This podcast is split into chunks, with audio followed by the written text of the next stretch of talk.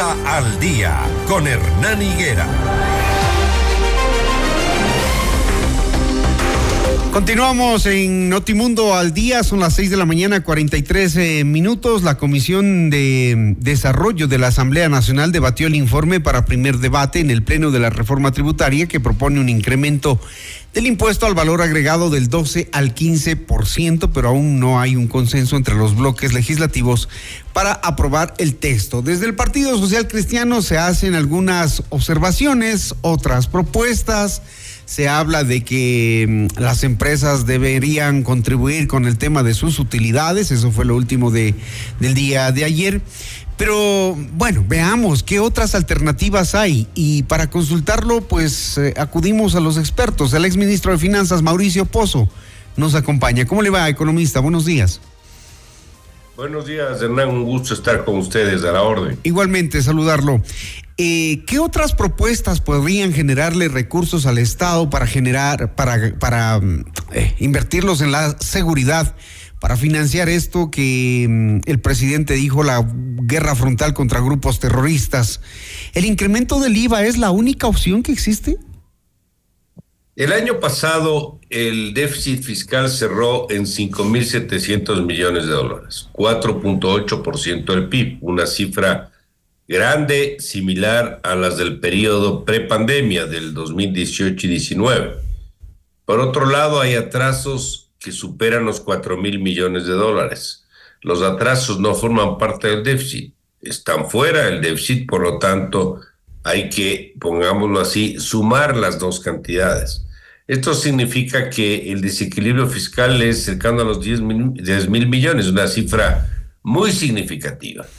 Dicho esto, eh, las decisiones que se adopten para corregir este problema son decisiones que tienen que ser mirando el bosque y no mirando unos pocos árboles. ¿Qué significa esto? Actuar por el lado del ingreso del Estado, del ingreso fiscal, donde está incluido, por ejemplo, esta propuesta tributaria, pero no puede ir sola, tiene que ir acompañada con decisiones también del lado del gasto donde uno de los rubros más importantes es el subsidio al precio de los derivados. Hay otras acciones adicionales también por el lado de gasto que hay que adoptar, pero lo importante es que se lo haga de manera completa. Me parece que pensar solo en el lado del IVA y el ajuste de los tres puntos y no hacer nada en el otro lado, yo creo que sería un error y además no sería suficiente, porque esto hay que eh, incluir también otro problema que se nos viene encima, que es el tema del costo de, este, de esta lucha contra la inseguridad, que está fuera de las cifras que yo cité hace un momento. Entonces, me parece que por ahí va el tema. Sí creo que desde el punto de vista impositivo, el IVA es mucho más transversal, es mucho más clean, mucho más eh, simple. Eh, y además, eh, creo yo que no se debe cometer el error de pensar que este problema de la inseguridad es un problema temporal. Este es un problema permanente. Que le haya ido bien al presidente en sus primeros pasos, esto no quiere decir que esto se acaba mañana o, pasado mañana. Esto va a demorar un buen tiempo y por lo tanto medidas temporales para poder corregir esto tampoco me parece que sería lo correcto.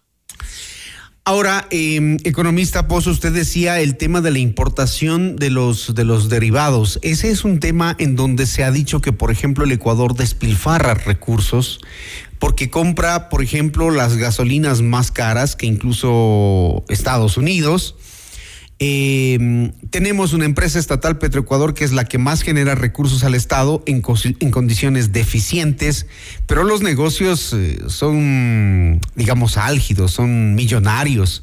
El Ecuador podría ahorrar en importación de derivados, por ejemplo. ¿Sería una manera de ahorro?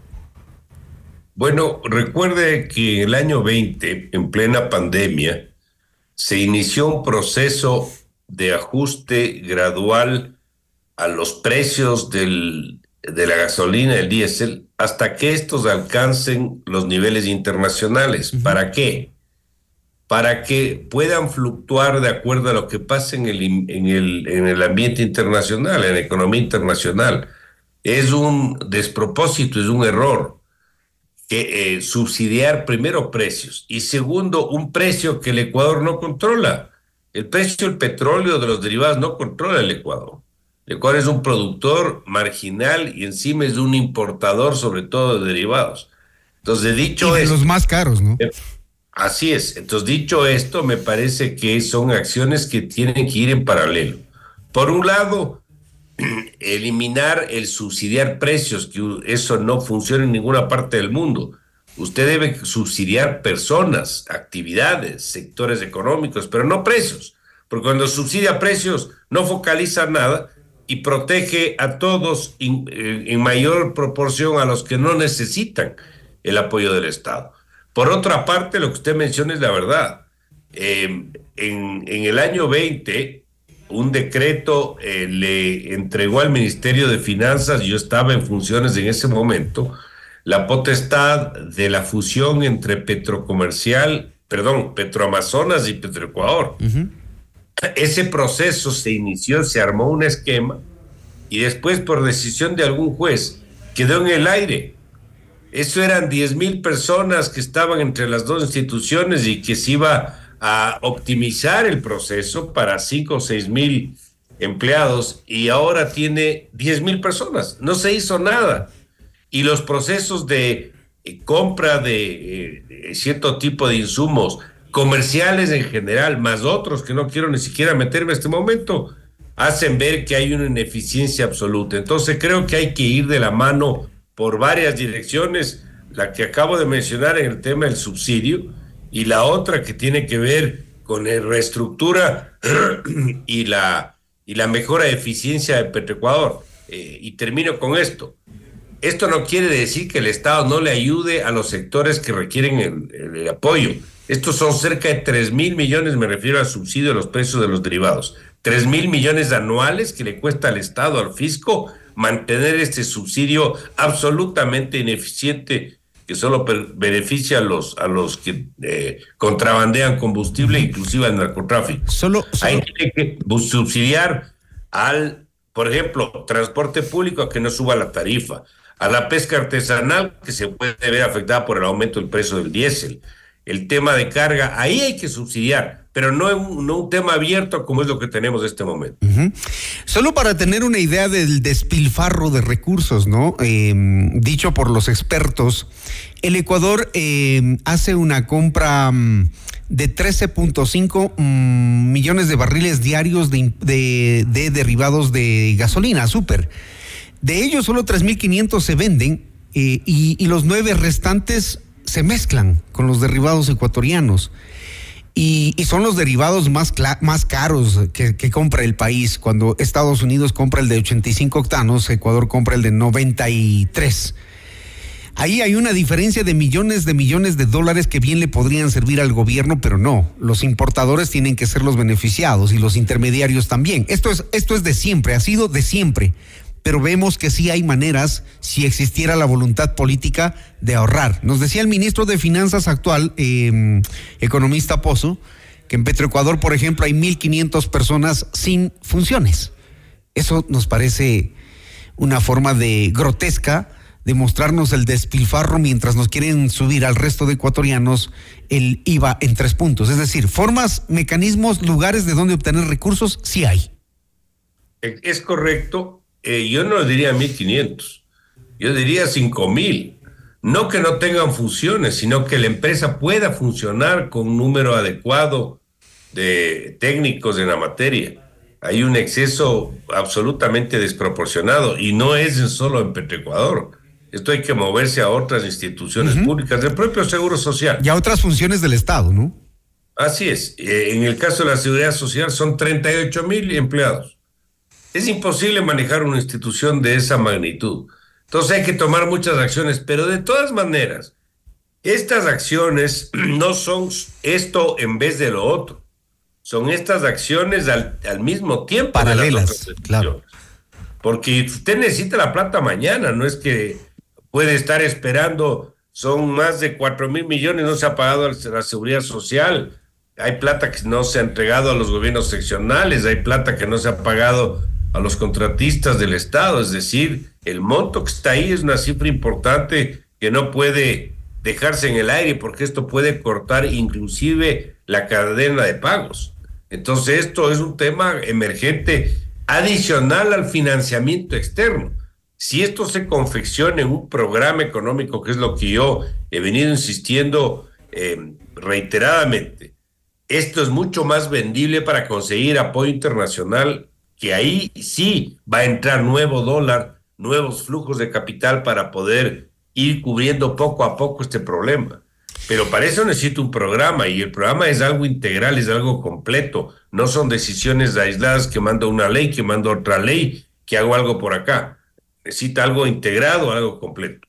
Ahora, desde el Partido Social Cristiano escuchábamos ayer hay otras propuestas, eh, ya no respaldo al, proyecto mm, eh, como llegó a la Asamblea, el original, sino, por ejemplo, plantean que las empresas más grandes eh, compartan las utilidades con el Estado. Usted puede aplicar estas acciones de decir que los bancos, que las empresas grandes pero eso es una acción de un shot, es decir, eh, una acción eh, estática. Le resta recursos, le quita rentabilidad a las empresas, entrega y se gastaron. Pero el problema es qué pasa el día de mañana.